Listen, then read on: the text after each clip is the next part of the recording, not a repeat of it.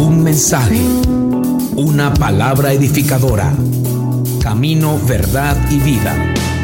Con Mario Luis Suárez, predicador, escritor y apóstol del Ministerio Internacional Camino, Verdad y Vida de Venezuela. Prepárese para recibir una palabra que bendecirá su vida. Hechos capítulo 9, versos 36 al 41. Dice la escritura, había entonces en Jope una discípula llamada Tabita, que traducido quiere decir Dorcas. Esta abundaba en buenas obras y en limosnas que hacía. Y aconteció que en aquellos días, diga, en aquellos días, enfermó y murió. Después de lavada, la pusieron en una sala. Y como Lida estaba cerca de Jope,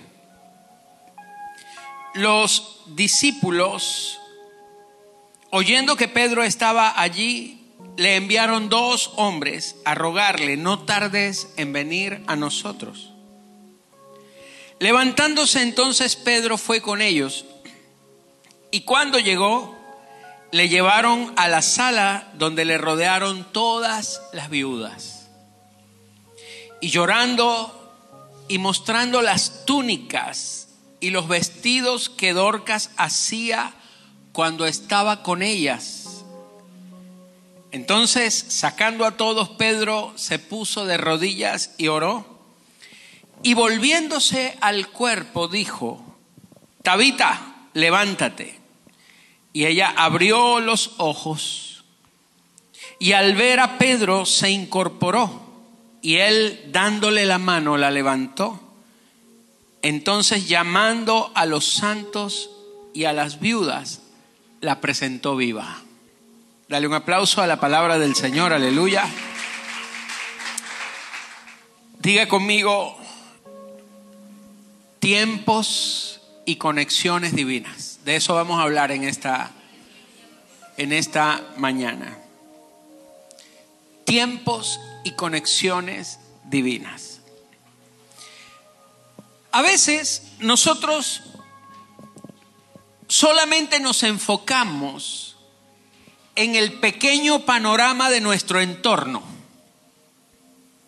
A veces nosotros no estamos al tanto de cómo Dios opera, siendo que Dios es eterno, que tiene cuidado de ti, que tiene un propósito, un plan que se va a cumplir en tu vida y también a través de ti, siendo que Dios te ha llamado para algo eterno, nosotros a veces nos enfocamos en nuestro mínimo recuadro de circunstancias.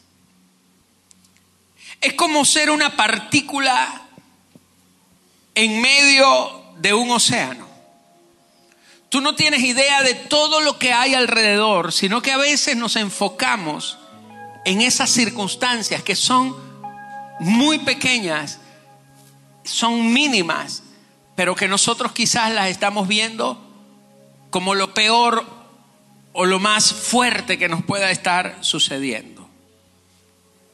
Por un lado tenemos a Pedro, que estaba en una ciudad a la que él se decidió visitar. ¿Y por qué Pedro decidió visitar esa ciudad?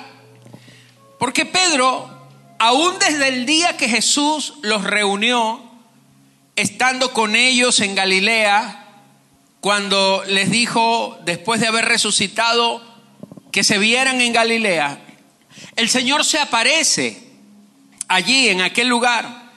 Y entonces dice la escritura que el Señor les habló y les entrega la gran comisión y les dice, id por todo el mundo y predicad este evangelio a toda criatura. Y entonces les dijo que fueran a Jerusalén, a Samaria y hasta los confines de la tierra. Pero Pedro decidió, aún siendo ese el mandato del Señor, decidió quedarse en Jerusalén. Y nunca salió de su Jerusalén. Ahora, Dios envía una persecución. Dios tuvo que forzar a la iglesia que estaba reunida en Jerusalén porque la iglesia estaba abortando la comisión divina de ir por todas las naciones. Entonces Dios tuvo que levantar una persecución a través del imperio romano y los cristianos tuvieron que salir.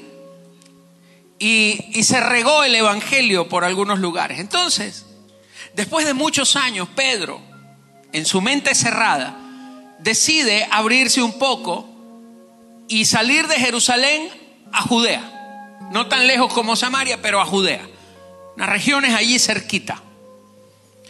Y llega a un lugar en donde había un hombre llamado Eneas que estaba paralítico y Dios usa al apóstol Pedro para sanarlo.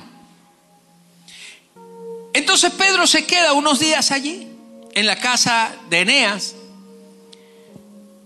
Pero dice la escritura que había entonces en Jope una discípula llamada Tabita. Ahora, Tabita no conoce a Pedro y Tabita mucho menos sabe que Pedro está apenas a unos pocos kilómetros de allí, más o menos como unos 12, 14 kilómetros estaba un pueblo distante del otro.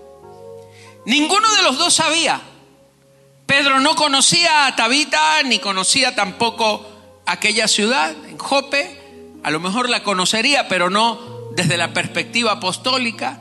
No, no sabía nada, ni que habían discípulos, ni nada. Él solamente estaba en su pequeño mundo y Tabita en su pequeño mundo, sin que estos dos mundos tuvieran aparentemente alguna conexión o alguna relación.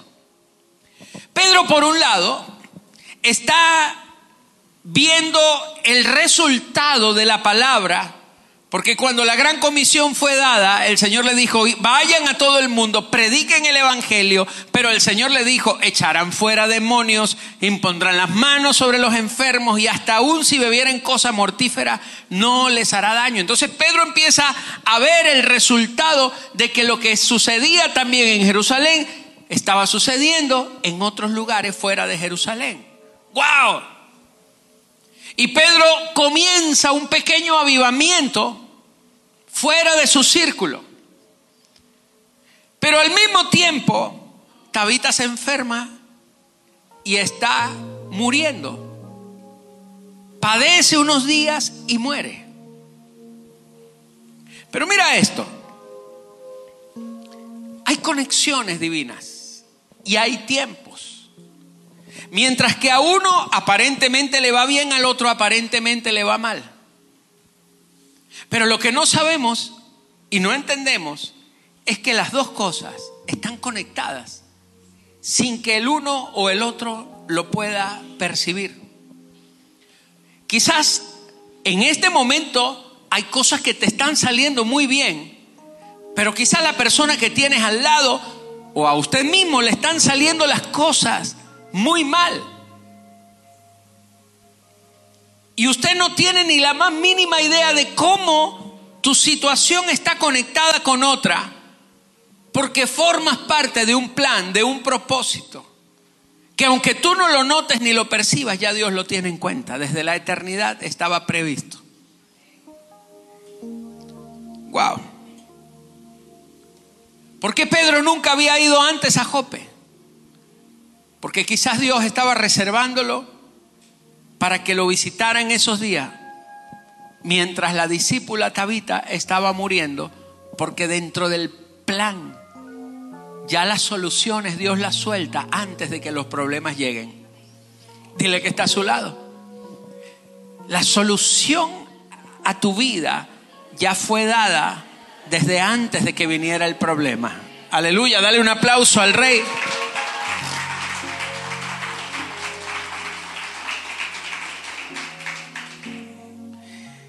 Dios obra en los espacios vacíos de nuestras agendas.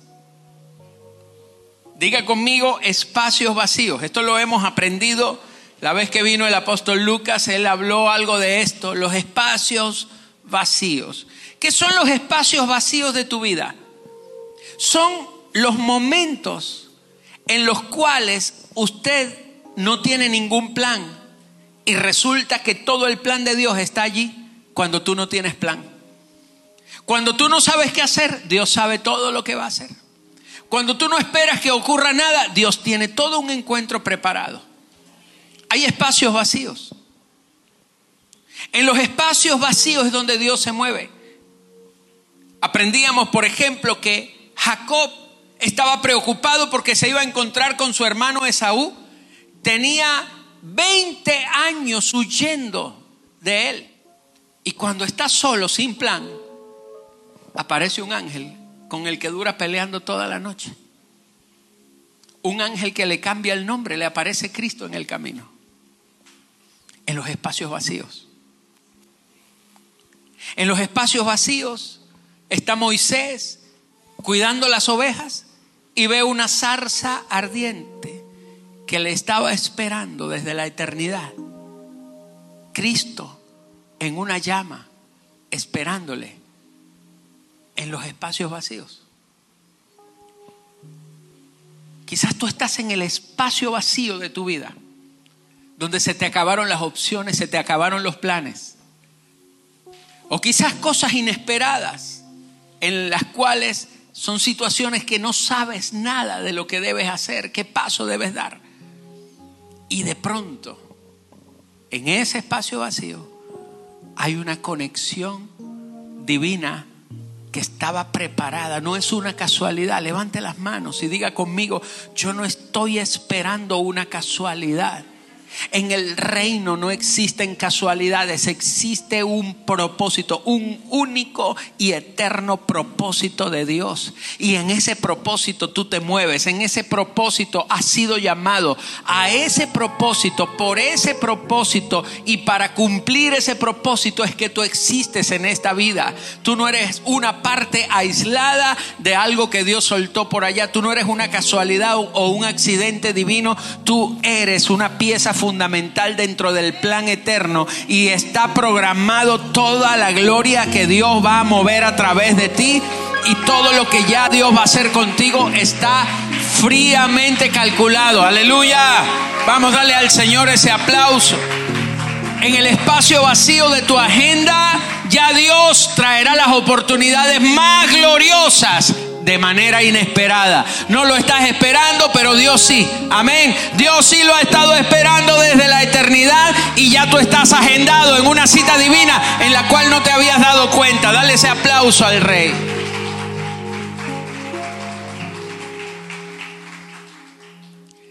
La Biblia dice, había entonces en Jope una discípula. ¿Sabe que es la única vez en la Biblia en la que se menciona a una mujer como discípula? Siempre se habla de discípulos, varones, pero esta es la única vez en toda la Biblia en donde se habla de discípulas. No sé cómo irán a ser los que no creen en el ministerio de la mujer. Tendrán que arrancarle este pedazo a la Biblia. Pero escúchame, Tabita era una discípula. Era una mujer que tenía un ministerio. Y no es un tema de machismo, quizás, aparte de lo cultural. Es que tampoco era muy frecuente ver a una mujer, por la situación cultural, no era muy frecuente ver a una mujer con un nivel de compromiso como el que tenía Tabita, a pesar de su condición de ser mujer. Y a mí esto me impresiona porque Tabita, solamente por el hecho de ser mujer, ya tenía una gran desventaja en lo que se refiere a propósitos. Porque desde el punto de vista humano era una limitante. En aquellos días ser mujer no es como ahora. En aquellos días ser mujer era algo muy duro. La cultura anulaba a la mujer. Por eso Pablo tuvo que decir en alguna de las cartas, no permito que la mujer enseñe. no es porque no porque era pecado que la mujer enseñara, es porque era un escándalo cultural. Era un escándalo social. Ver a una mujer enseñando en una congregación. Sin embargo, a pesar de las limitaciones, Tabita era una discípula comprometida. Dios se mueve con gente comprometida. Gente que está ganada para el reino. Gente que ama a Dios. Gente que se mueve en el reino. Tiene que esperar el pronto auxilio en medio de cada situación que están enfrentando. Yo siento que este es un tiempo en el que el Señor va a levantar una generación de hombres y de mujeres con un nivel de compromiso que van a caminar por encima de las excusas que puedan tener. Porque tus excusas jamás podrán ser valederas como para decirle a Dios que no pudiste cumplir el propósito de servirle en el reino a causa de tus compromisos humanos. Tabita pasó por encima de la cultura. Ella pasó por encima de las circunstancias. Ella se convirtió en una mujer que la Biblia la tiene como referente, discípula. Se ganó un título que ninguna otra mujer en la Biblia se ha ganado, discípula. Tremendo. Porque tú tienes que llegar a un nivel de trascendencia en donde rompas los estándares y la gente reconozca que Dios está contigo. Ahora escuche esto. La palabra tabita, que significa por un lado gacela, denota diligencia, denota rapidez, denota vigilancia, estar atenta, estar despierta, pendiente y expectante. Mire cómo es una gacela. Una gacela tomando agua. Está como nerviosa, ¿verdad? Pero ella no está nerviosa. Ella no anda estresada tomando agua. Hay que estrés tomar agua. No, no. Está a la expectativa. Porque ella sabe que en algún momento algo puede ocurrir. Levanta tu mano a los cielos. Porque el que aparezca esto acá, esto está hablando de una actitud espiritual que nosotros necesitamos despertar en nosotros. Amados, la Biblia dice que tenemos que estar alertas, que tenemos que estar atentos. Por un lado, porque hay un enemigo que anda como león rugiente buscando a quien devorar. Pero por otro lado, dice que nosotros tenemos que estar atentos y vigilantes, redimiendo bien el tiempo, porque los días, el día de la redención está cada vez más cerca. Aleluya. Dios no está demorando las cosas. Hay un día de redención. Hay un día de manifestación, hay un día en el que Dios va a provocar algo en tu vida, una conexión divina. Y tú tienes que estar preparado para eso. Tienes que estar preparado porque no sabes la forma como Dios va a abrir una puerta repentinamente. Pero también Tabita en, en la lengua hebrea proviene de una raíz que significa gloriosa, esplendorosa. Amén. Levanta tu mano una vez más. Porque lo que vengo a decirte es que cada día gente comprometida, la gente que está comprometida, el que no, no está comprometido no puede ver el esplendor de la gloria. Pero la gente comprometida, amado, cuando tú amas al Señor, cuando tú estás metido con Él, cuando tú estás caminando con Él, cuando tú estás obedeciéndole a Él, siendo guiado por el Espíritu, sirviendo en el ministerio, porque usted, aunque no sea pastor, evangelista, profeta, apóstol o maestro, usted también tiene un ministerio, el ministerio de los santos, el ministerio de los santos, de edificar el cuerpo de Cristo, de servir en el cuerpo de Cristo De predicar a Cristo. Ese es el ministerio de los que no son ni apóstoles ni pastores. Hay cinco ministerios que usted lo va a ver quizá en una plataforma o los va a ver activos, pero hay un ministerio que usted lo va a ver también obrando día a día a través de usted, el ministerio de los santos. La Biblia habla de que tú tienes que estar todos los días sirviendo al Señor día a día, aleluya. Pero cuando tú sirves al Señor día a día, tú vas a ver la respuesta, el esplendor de la gloria de Dios manifestándose día a día en ti. Dale un aplauso al Rey. Aleluya. ¿Cómo sabe usted que está comprometido? Usted puede tener la ilusión, la idea ilusoria de que usted está comprometido con el Señor. Pero hay dos cualidades que evidencian si estas dos cosas no están presentes en tu vida. Lamento decirte, no estás comprometido. Son dos indicadores. Amén. Dos indicadores que hablan de tu compromiso. Dice esta, y aquí está el indicador, abundaba. Abundaba en dos cosas, en buenas obras y en las limosnas que hacía. Permítame explicarle estas dos cosas, porque esto habla, iglesia. Iglesia amada, CBB. No me importa si usted está presente, si usted viene a, a las reuniones, a los cultos. Eso no es compromiso. Hay gente que se congrega y no está comprometida, solo se congrega. Usted va todos los días al trabajo y no quiere decir que usted esté comprometido con el jefe en el trabajo que hace. Usted cumple un horario. ¿Está, ¿Está conmigo? Ahora escúcheme. No, no estoy hablándole a la gente que solo se congrega. Tu indicador realmente son dos cosas. La primera, abundar en buenas obras. ¿Qué es abundar en buenas obras? Wow. Escucha. Pedro estaba en Lida y lo mandan a llamar dos discípulos.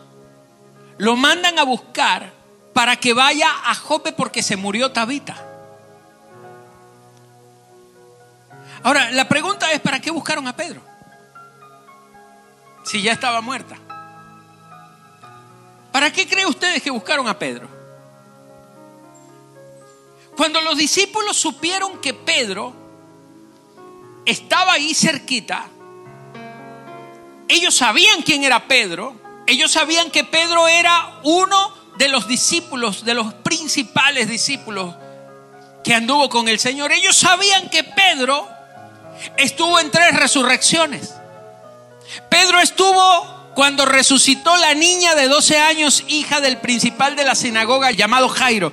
Pedro estuvo en la resurrección del hijo de la mujer que era viuda en Naín. Y Pedro estuvo en la resurrección de Lázaro. Pedro fue entrenado, pero no había sido estrenado. Usted ha sido entrenado, pero no ha sido estrenado en aquello en lo que usted ha sido entrenado. Levante su mano y diga conmigo, hay un estreno que Dios va a usar en mi vida. Dios va a manifestar en mi vida. Dios me va a empezar a usar en cosas para las cuales ya estoy listo y no lo sabía. Aleluya. Todo lo que tú has recibido, todo lo que tú has vivido ha sido un entrenamiento de Dios y ya tú estás listo para cosas gloriosas y no te lo habías imaginado. Pedro ya estaba ducho, práctico, sanando paralíticos. ¿Usted no se acuerda que el primer milagro fue en la puerta de la hermosa? Ya Pedro estaba ducho, pero nunca había resucitado un muerto. Entonces, ¿por qué fueron aquellos dos discípulos a buscar a Pedro? Porque sabían que Pedro, por lo menos había estado, que ya Pedro sabía de qué se trataba. Ellos no fueron a pedirle que orara por, por Tabita porque estaba enferma. Fueron a buscar a Pedro porque los discípulos sabían que el Señor, por medio de Pedro, podía levantar a Tabita. Hay gente que se muere y otros lo celebran. Es triste. Hay gente que no se ha ganado el corazón de los hermanos. Como para que se muera y la gente lo quiera de vuelta tanto. ¿Y qué puede hacer que alguien quiera de vuelta a una persona entre ellos? Su trabajo, su obra, su actitud.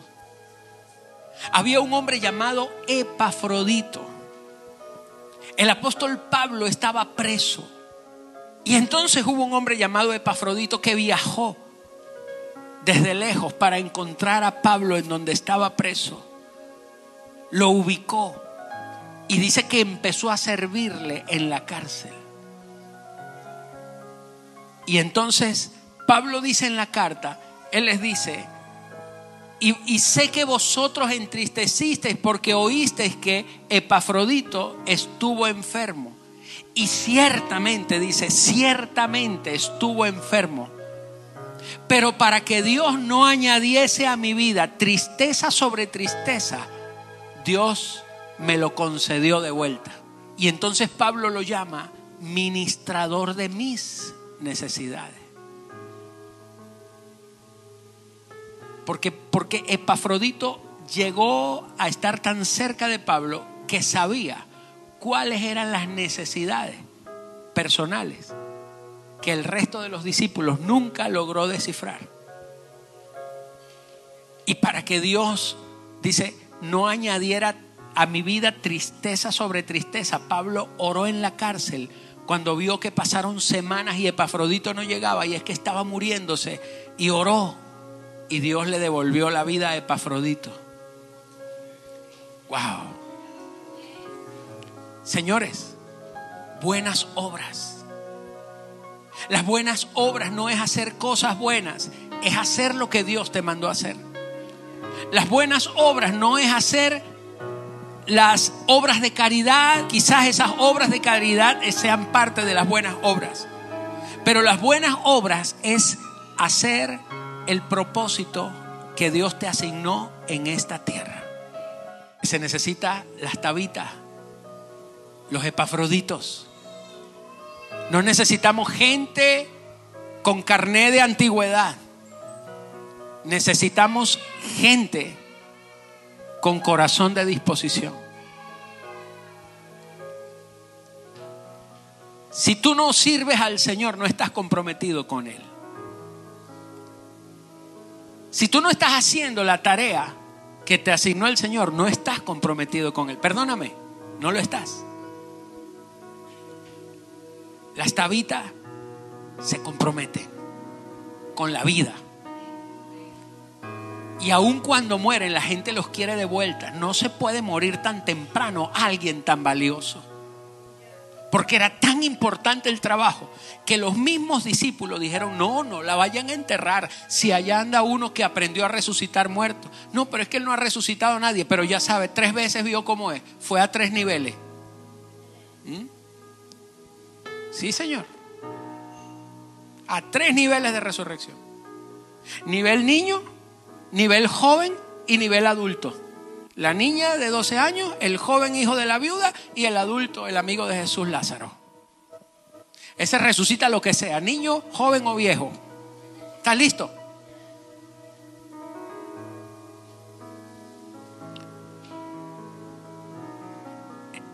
Tu trabajo evidencia tu compromiso. Pero la segunda cosa esta abundaba, no solo en buenas obras, abundaba en limosna. Ay, apóstol, ¿cómo es eso de limosna? ¿Sabe qué? La limosna. La limosna era el tercer nivel de ofrenda. Lo primero era el diezmo. Lo primero, lo, fundamental era el diezmo. Luego estaba la ofrenda. para el ministerio. Y el tercer nivel eran las limosnas que se daban a los necesitados, las ayudas a la gente necesitada. En la mente de un judío, nadie daba una limosna si primero no llevaba algo al ministerio, en el caso del templo. Y alguien no se atrevía a dar una ofrenda en el templo si antes primero no había dado sus diezmos. Si esta mujer abundaba en limosnas, es porque también sus ofrendas eran abundantes y por supuesto su diezmo nunca fallaba. ¿Me está entendiendo esto? En estos días un muchacho me llamó, él era de acá de la iglesia, está viviendo en Estados Unidos y me dijo, apóstol, ¿usted sabía que me estafaron? No, no sabía. Sí, metí a, trabajar un muchacho conmigo, yo lo quería mucho y engañó a mis clientes. Wow. ¿Y cuánto perdiste? Bueno, como él se robó como 15 mil dólares y me tocó a mí pagar todo. Y le dije, te dije antes de que te fueras que nunca, nunca dejaras de diezmar, que nunca dejaras de sembrar no escuchaste y el diablo te pasó una factura de 15 mil dólares. ¿Alguna vez diste un diezmo de 15 mil dólares? nunca se lo diste a Dios, pero se lo estás dando al diablo. Y le dije, ¿será que con esto puedes aprender la lección? Y me dijo, claro que sí, apóstol. Pero lo que pasa es que yo no sé cómo es eso de los diezmos, de la ofrenda. O sea, sabes darle al diablo, pero no sabes cómo darle a Dios. Para darle a Dios no tienes que hacer un curso. Para darle a Dios lo único que tienes que ser comprometido con Él. Dios no necesita ninguna ofrenda suya. Usted necesita poner sus ofrendas en Dios. Jesús no necesitaba panes para darle de comer a la gente. El muchachito que puso los panes y los peces necesitaba dar para, que hubiera una multiplicación para él. Escucha esto. Dorcas abundaba en ofrendas. ¿Tú abundas en ofrendas? ¿Abundas realmente en ofrendas? Mira, he reunido gente, les he dicho, vamos a poner una semilla de fe. Vamos a sembrar. ¿Dónde están esas respuestas? ¿Dónde está la gente comprometida de verdad? Es que tengo muchos gastos. Por eso tienes muchos gastos. Porque no tienes un compromiso de tus finanzas con el Señor. ¿Y cómo quieres que Dios multiplique los panes y los peces si no se los das en la mano a Jesús? ¿No entiendes que si no hay panes y peces que es lo único que puedes tener en el momento, si tú no los pones en las manos del Señor, nunca verás la multiplicación.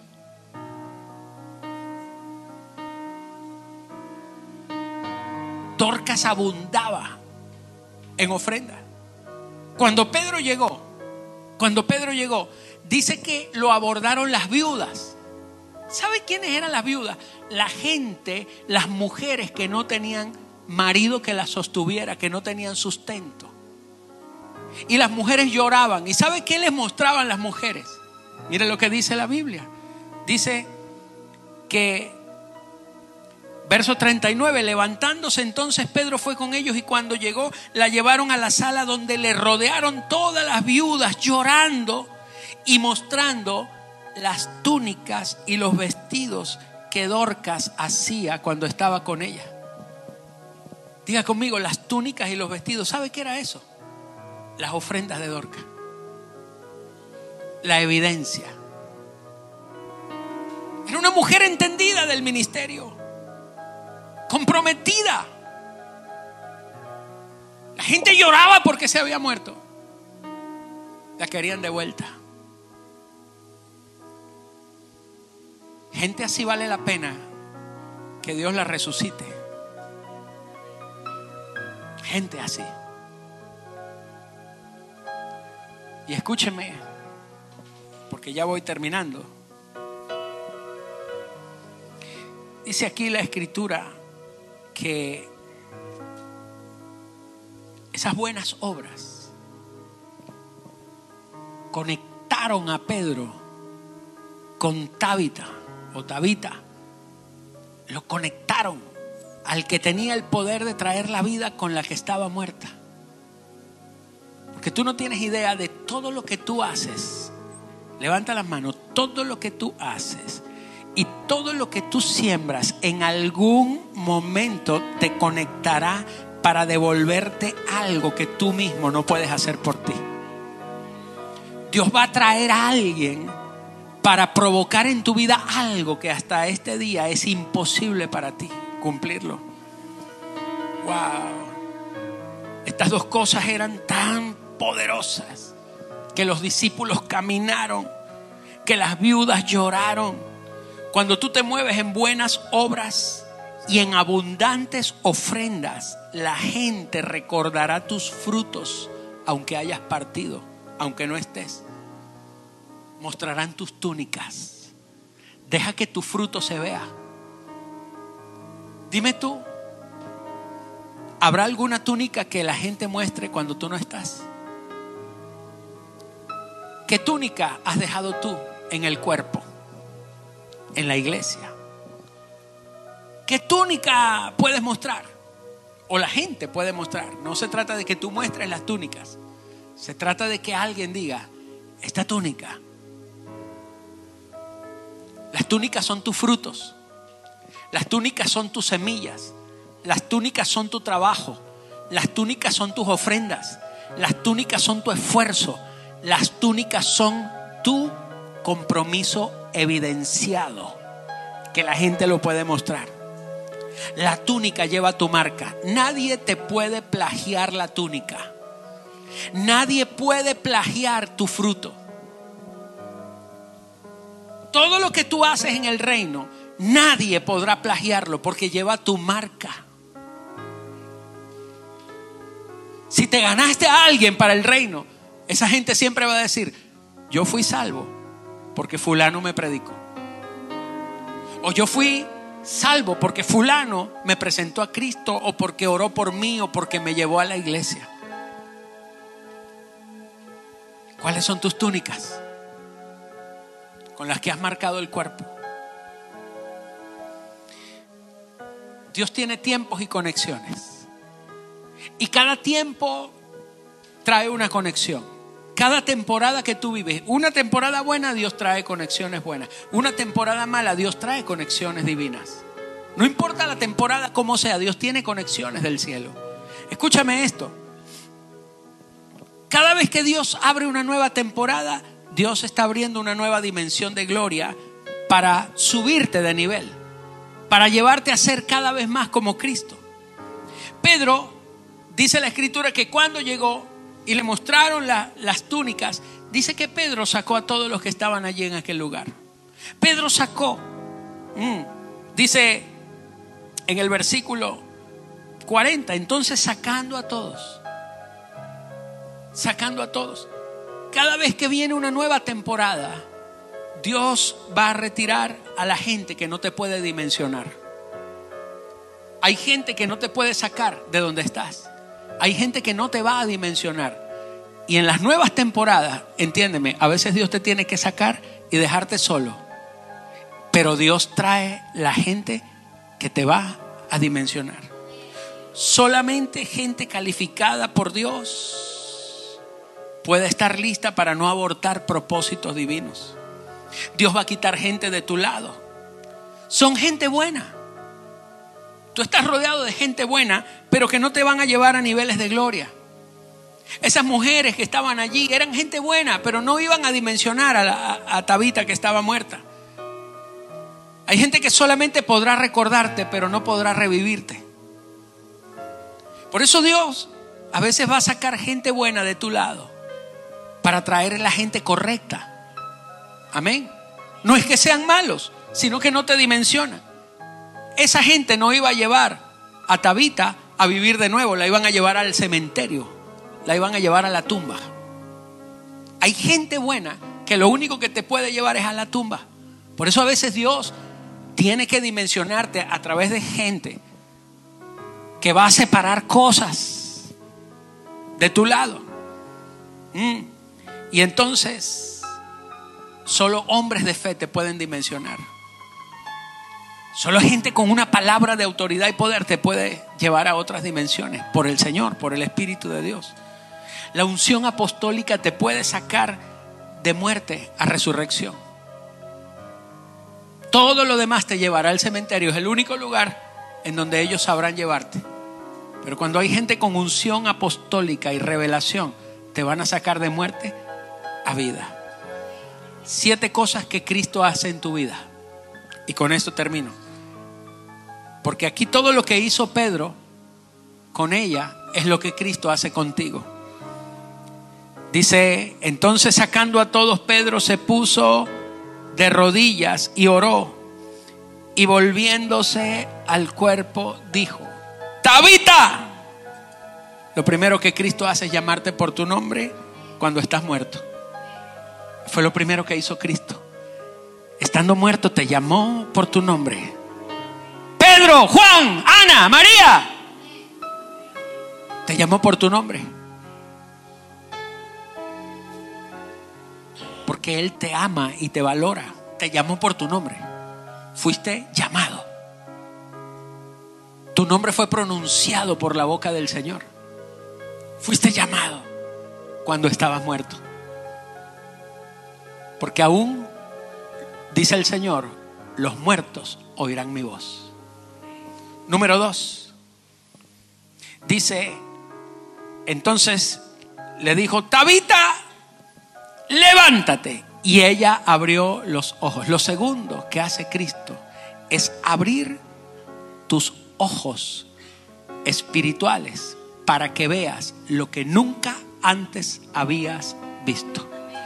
Dice la escritura en Efesios 1:18, alumbrando los ojos de vuestro entendimiento para que sepáis cuál es la esperanza a que Él os ha llamado y cuáles las riquezas de la gloria de su herencia en los santos. Levanta tus manos porque viene una apertura de tus ojos espirituales. Viene un, una apertura para que puedas ver lo que el Señor tiene contigo. Lo tercero, dice la escritura que le dijo, Tabita, levántate. Ella abrió los ojos y al ver a Pedro se incorporó. Cristo hace que pongas tu mirada en Él y al verlo a Él te vas a levantar, aleluya, te vas a incorporar. Romanos 13, 11 dice, y esto, conociendo el tiempo, diga conmigo, conociendo el tiempo, viene un conocimiento de tu tiempo. Y, y, y usted dirá, ¿cuál tiempo? El tiempo que es ya hora de levantarnos del sueño, porque ahora está más cerca de nosotros nuestra salvación que cuando creímos. Es hora de levantarse del sueño, es hora de incorporarse, iglesia. Es hora de incorporarse, de hacer la tarea, el trabajo, la asignación, de predicar, de abrir las casas de fe de comprometerse todo, trabajo, tiempo y ofrenda. Porque el día de la salvación está cada vez más cerca, el día de tu redención. Verso 41. Y él dándole la mano. Cristo no solo te incorpora, Él te da la mano. Humillaos pues bajo la poderosa mano.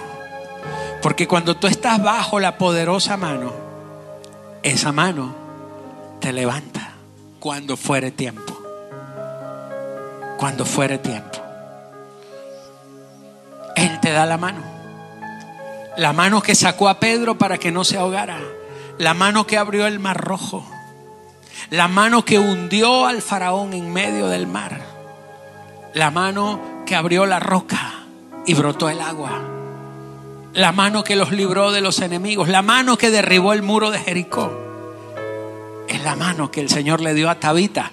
Es la mano que te levanta a ti también. Haciendo Él en vosotros lo que es agradable. Es Él el que lo hará. Número 5. Dice, y dándole la mano, la levantó. La levantó. Serás sacado de la dimensión del lecho de muerte y serás puesto de pie en una nueva dimensión. Cristo te levanta de tu estado de inercia y te coloca en el reino a servirle. Número 6. Entonces, llamando a los santos y a las viudas, levanta tus manos. Viene una reconexión divina. Mm, el mismo Señor te conectará con los santos. Hay una reconexión de tu vida. El Señor te va a conectar en una nueva dimensión con gente nueva a tu vida. Usted dice, apóstol, era la misma gente. No era la misma gente porque ella tenía una nueva vida. Los estaba conociendo por primera vez. Estoy seguro que ella nunca jamás iba a ser la misma persona. Cuando ella viera a la gente, ya no iba a ver a la gente de la misma forma. Cuando tú has sido sacado de tu letargo, ya tú no ves la gente según la carne. Porque de aquí en adelante a nadie conocemos según la carne. Ya usted no va a decir la hermana fastidiosa esa, ya usted va a ver que esa hermana tiene una necesidad. Ahí viene la vieja esa otra vez. Ya usted no va a ver la vieja esa que viene a molestarle. Usted viene a ver una oportunidad de servir a Cristo en esa persona. Dios te reconecta con los santos. Y por último, dice que llamando a los santos y a las viudas, la presentó viva. Levántate, ponte sobre tus pies. Porque lo que viene, la siguiente etapa de tu vida, es que si habías estado muerto en el ministerio, si habías estado muerto en el compromiso, si habías estado muerto en el trabajo, si habías estado muerto para el propósito, el Señor te dice, de aquí en adelante te presentaré vivo. Y vas a ser introducido como un portador de vida. Serás presentado vivo como fue presentada Torcas, Tabita. Esto ha sido Camino, Verdad y Vida. Esperamos que este mensaje haya sido de bendición para usted. Para contactar al apóstol Mario Luis Suárez y nuestro ministerio, visite nuestra página web www.cddministerio.com. Muchísimas gracias y hasta la próxima.